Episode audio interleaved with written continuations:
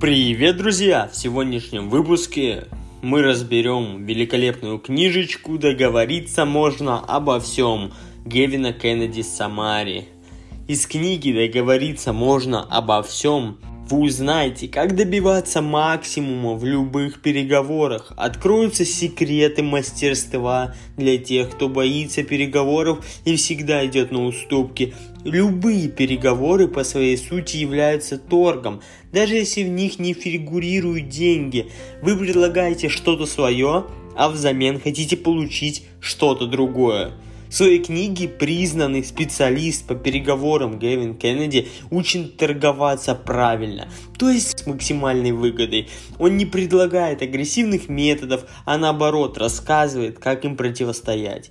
Автор утверждает, что договориться можно обо всем и объясняет, как это сделать.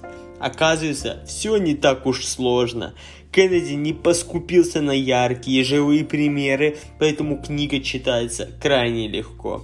Кроме того, в ней приведены несколько сценариев для переговоров, а в начале каждой главы даны тесты для оценки своих переговорных способностей. Поэтому в сегодняшнем выпуске вы узнаете, почему стоит торговаться всегда и везде, как защитить свою цену от понижения, как сбить чужую цену и каким образом противостоять жестким переговорщикам. И давайте пробежимся по основным идеям книги. В детстве каждый из нас был самым лучшим в мире переговорщиком. По своему поведению все переговорщики делятся на четыре категории – ослы, овцы, лисы и совы. Фиксированных цен не существует как таковых, поэтому любую цену можно подвергнуть сомнению. Добровольные уступки ведут к ослаблению позиций и дальнейшим уступкам. Шокировать первым предложением – хороший способ сбить цену, но шоковое предложение необходимо хорошо аргументировать. Изменив пакет предложений, можно защитить свою цену и избежать тупика в переговорах. Переговорная сила у того, кто верит в то, что она на его стороне. Самый верный способ противостоять жесткому переговорщику – убедить себя в том, что его поведение никак не влияет на конечный результат. При подготовке контракта самый важный вопрос – а что если? Угрозы на переговорах не страшны тому, кто не зависит от единственного источника – продавца, покупателя или поставщика. Приступим. Как самые лучшие переговорщики становятся ослами и овцами. Мы все когда-то были отличными переговорщиками, потому что были детьми. Дети безжалостны, не склонны к рефлексии, не знают слова компромисс, прекрасно видят слабые стороны родителей, не умеют ими пользоваться, следовательно манипулировать. Они выставляют крайне завышенные требования и убеждены, что родители всегда могут прямо здесь и сейчас дать им то, чего они хотят. Так и происходит, что еще больше укрепляет уверенность детей в правильности выбранной тактики. Все меняется, когда ребенок становится подростком. Теперь ему приходится вести переговоры со сверстниками, которые вовсе не отличаются родительской подавленностью. Сталкиваясь с сопротивлением, подросток начинает терять детские переговорные качества. Он учится вести переговоры с самим собой, взвешивать шансы, прикидывать ход событий. Он открывает для себя мир компромисса. Взрослых переговорщиков в зависимости от их поведения можно разделить на четыре типа. Ослы твердо придерживаются своих принципов, отличаются склонностью к непродуманному, предсказуемому и упрямому сопротивлению, добиваются немногого. Овцы идут туда, куда их ведут, боятся расстроить или разозлить оппонента, радуются малому и предпочитают капитуляцию битве. Лисы отличаются изрядной долей прагматизма и изворотливости, хорошо понимают, что происходит, легко съедают ослов и овец.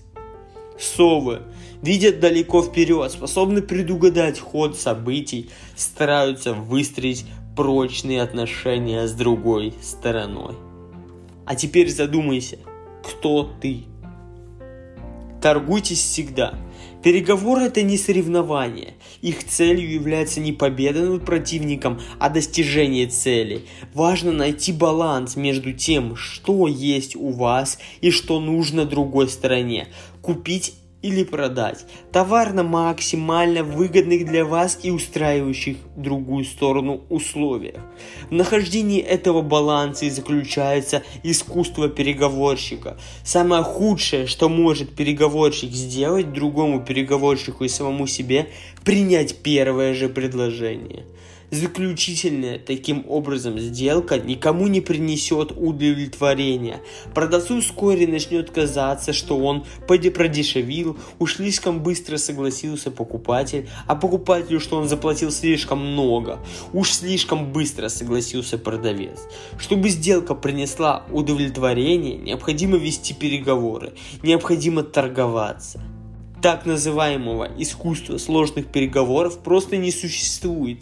Есть лишь постоянное практическое приложение ваших базисных знаний и умений ко все более сложным ситуациям. Торговаться имеет смысл даже в случае твердо установленной фиксированной цены. На самом деле таких цен просто не существует. Доказательство тому – распродажа, регулярно устраиваемыми розничными магазинами. Существует множество способов подвергнуть сомнению и сбить фиксированную цену. Например, можно узнать, какая скидка полагается при условии отказа от гарантий или при условии связанной покупки, стол и стулья к нему, например, при стопроцентной предоплате. Ваша цель не выиграть, а добиться успеха. И в этом случае вы не можете проиграть, как не могут проиграть и они. Уступить только после вас. Многие переговорщики уверены, что мелкие добровольные уступки помогут им ослабить или расположить к себе другую сторону. Это большое заблуждение. Оппонент – обозначение условное. Правильнее воспринимать другую сторону не как противников, а как партнеров по переговорам. Может усмотреть в уступках вовсе не добрую волю, а слабость. Зачем же ему отвечать взаимностью? Он и так получает то, чего хочет. Что касается соображения, мелкие уступки помогают сдвинуть переговоры с мертвой точки. То в реальности сдвигается лишь позиция уступающего. А другая сторона получает хорошую возможность сдвинуть ее дальше и дальше. Кроме того, следует помнить то, что вы считаете мелочью для другой стороны, может иметь значительно большую ценность. Как только обрушиваются цены, за ними следует и все остальное, потому как важно удерживать вашу цену до последнего. Если приверженцем добровольных уступок является другая сторона, вы их делать вовсе не обязаны. Ничего за даром. Это самое главное правило переговоров. А если все-таки приходится делать шаг навстречу, то следите за тем, чтобы другая сторона тоже его совершила и желательно пошире. Никто не спешит шагать навстречу. В таком случае избежать тупика может самое полезное слово переговорщика. Если. С него следует начинать любые предложения и вынужденные уступки. Если вы немного скинете, то я куплю прямо сейчас. Если оплатите доставку, мы возьмем большую партию. Для другой стороны, это не выглядит жестким требованием скинуть цену или оплатить доставку, а вы благодаря слову «если» четко следуете принципу «ничего за даром». Обязательно дождитесь ответной реакции. Ни в коем случае не смягчайте условия только потому, что другая сторона молчит. Принятое сходу предложение без усилий, без торговли подрывает их, переговорщиков веру в совершенную сделку и в самих себя. Цена за единицу – это один из излюбленных трюков покупателей. Сбросьте с каждой бутылки газировки один цент. Предлагают они это сущий пустяк. Вы ничего не теряете. Чтобы не поддаться на этот трюк, понемножьте один цент на количество бутылок, которые вы собираетесь продать. Итак, на какую сумму вы предлагаете уменьшить доход? В переговорах будь Скруджем, а не святым Франциском Осиским, потому что в переговорах щедрость, увы, не заразительна. Сбивайте цену, защищайте цену. Один из проверенных способов сбить цену – это ошарашить первым же предложением.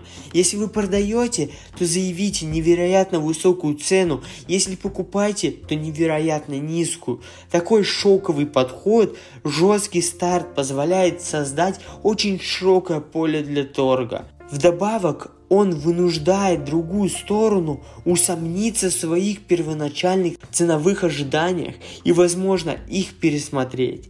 Однако ваше предложение должно быть реалистичным, иначе старт будет не шоковым, а глупым. Вряд ли стоит начинать торг за Empire State Building с 200 долларов. От глупого жесткий старт отличается наличием аргументированного обоснования вашей позиции, вызывающего доверие другой стороны. Ориентироваться следует именно на нее, а не на каких-то независимых экспертов. Например, шотландец продает американцу коллекционный автомобиль. Шотландец уверен, что у жителя США денег куры не клюют. Он же живет в самой богатой стране мира. Поэтому покупателю не стоит аргументировать свое низкое ценовое предложение скромными доходами. Он может обосновать его тем, что ему не придется переправлять машину на другой континент, а это очень дорого. Если вы уступаете, когда я давлю на вас, то для меня имеет смысл продолжать давить до тех пор, пока я не увижу, что дальше. Я вас уже не сдвину. Покупателю научиться жестко стартовать поможет метод матушки Хаббард. Как поется в английской песенке, матушка Хаббард собралась накормить свою собачонку. Даже открыла буфет, но тот оказался пуст – Иными словами, требуется убедить продавца в своем твердом намерении купить его товар, а затем столь же убедительно объяснить, что вы не можете заплатить заявленную цену.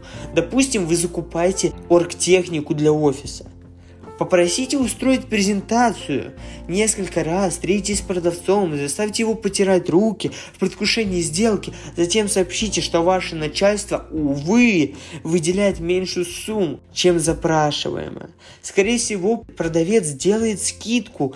Главное твердо стоять на своей цене. Подсластить пилюлю можно сообщив, что в дальнейшем вы планируете закупать арктехнику для другого офиса компании. Жестких переговорщиков тупик пугает куда как меньше, чем их мягкотелых коллег. И главная цель в том, чтобы заключенная сделка как можно больше соответствовала их ожиданиям, а не в том, чтобы заполучить хоть какую-то сделку любой ценой. Если же вы продавец, то должны защищать свою цену до последнего. При этом вовсе не обязательно упрямо твердить Цена не обсуждается. Ведите переговоры дальше, но меняйте не цену, а пакет предложений. Тот набор свойств и качеств, которые присущи вашему товару. Это может быть цвет, вес, качество, условия доставки, хранения или страховки. Меняя пакеты предложений, вы открываете очень широкие переговорные просторы. В то же время вы перестаете воспринимать цену как главный предмет переговоров и главное препятствие к заключению сделки.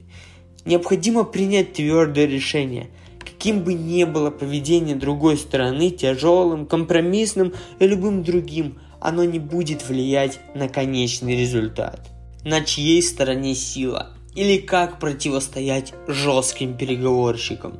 Считается, что на переговорах наиболее сильные позиции у продавца. На самом же деле все зависит от восприятия. Когда вы думаете, что сильнее другая сторона, то она действительно становится сильнее. Когда вы думаете, что сильнее вы, то оно так и есть. Пришедший на собеседование по трудоустройству программист теряет переговорную силу, когда начинает верить в то, что собравшаяся у офиса толпа его конкуренты. Хотя эти люди могли прийти по другому поводу или потенциальные работодатели специально наняли статистов, а даже если это конкуренты, то его могут предпочесть по одной неочевидной причине, потому что он земляк директора. Конкуренция – это абстрактное понятие. На рынке не существует абсолютно одинаковых товаров с абсолютно одинаковыми качествами и ценой. Поэтому покупатели могут предпочесть того или иного производителя по совершенно разным причинам. Когда мы перестаем рассматривать цену как главный предмет переговоров, мы начинаем понимать, как заключать по-настоящему выгодные сделки, удачные как для вас, так и для другой стороны. Чтобы лишить продавца силы, покупатели часто используют бутафорию. Например, раскладывают на столе каталоги конкурентов. Бутафория может быть и более выразительной. Покупатель прибывает на переговоры о продаже отеля на вертолете. Но о владельце отеля это производит такое впечатление, что он легко скидывает 30 тысяч фунтов даже не подумав о том, что ему пустили пыль в глаза, стоимость аренды вертолета всего 1600 фунтов. Противодеянием от примеров такого рода, которые нередко скрывают довольно шаткое финансовое положение, является ваше осознание того, что это декорации. Не стоит пытаться кого-то перещеголять. Ведите себя так, как вам свойственно, и помните о своих целях. Ваша задача состоит не в том, чтобы возмущаться недоработками другой стороны, а в том, чтобы позаботиться о собственных интересах. Еще одним способом повлиять на другую сторону являются жесткие переговоры. Они преследуют единственную цель – застать врасплох, выбить из колеи. Эксперты советуют отвечайте еще более жестко. Но такое проигрывание мускулатурой может загнать переговоры в тупик. С другой стороны, мягкий ответ в подобной ситуации – серьезная ошибка. Как же быть, спросите вы? Самый верный путь – отделить поведение жесткого переговорщика от конечного результата. Он может кричать, сыпать оскорблениями, стучать кулаками по столу, а вы повторяете про себя как мантру. Его поведение никак повли- не повлияет на результат.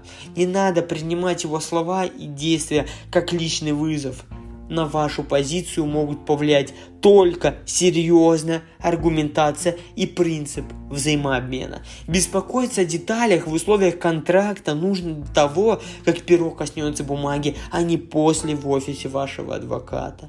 Вы тоже можете стать жестким переговорщиком. Для этого вовсе не обязательно практиковать агрессивное поведение. Наоборот, можно говорить мягким тоном и демонстрировать хорошие манеры, но при этом знать цену себе и своему предложению, сохранять твердость позиций и решительность. Внутренняя твердость наделит вас способностью говорить решительно «нет», на любое не устраивающее вас предложение. В бизнесе мы постоянно оцениваем статус другой стороны. При этом едва ли не каждый из нас проводит знак равенства между внешними атрибутами статуса и реальным могуществом их обладателя. Если же вы продолжаете чувствовать себя на переговорах неуверенно, опасаясь личной враждебности со стороны оппонента, имеет смысл применить тактику наказа. Для этого вам придется придумать себе принципала, якобы давшего вам поручение. Мой босс запретил мне снижать цену. Тактику наказа часто практикуют при продаже поддержанных вещей. Мой брат сказал, что это стоит не менее 100 долларов, и когда не хватает духу напрямую отказаться от покупки, боюсь, что жена будет против. Пользуясь этой тактикой, следует проявлять гибкость, иначе другая сторона может изъявить желание поговорить шарманщиком, а не обезьянкой потребовать встречи с принципиалом. Впрочем, ничто не мешает вам самому стать принципалом и направить на переговоры агента, снабдив его своими уже не придуманными, а вполне реальными наказами. Агент позволит вам дистанцироваться от непосредственных участников переговоров, а значит не испытывать давления с их стороны. Прикрывшись агентом, вы можете позволить себе легко отказаться от сделки, если ее условия вас чем-то не устроят. А если что-то не устроит агента, то он всегда может сослаться на вас. Заявление. Моего клиента не устраивает цена, способна создать значительные трудности для другой стороны. Что они могут на это ответить? попытаются надавить на агента, но это бессмысленно. Вот почему объявления о продаже бизнеса нередко сопровождаются предупреждением. Переговоры ведутся без посредников.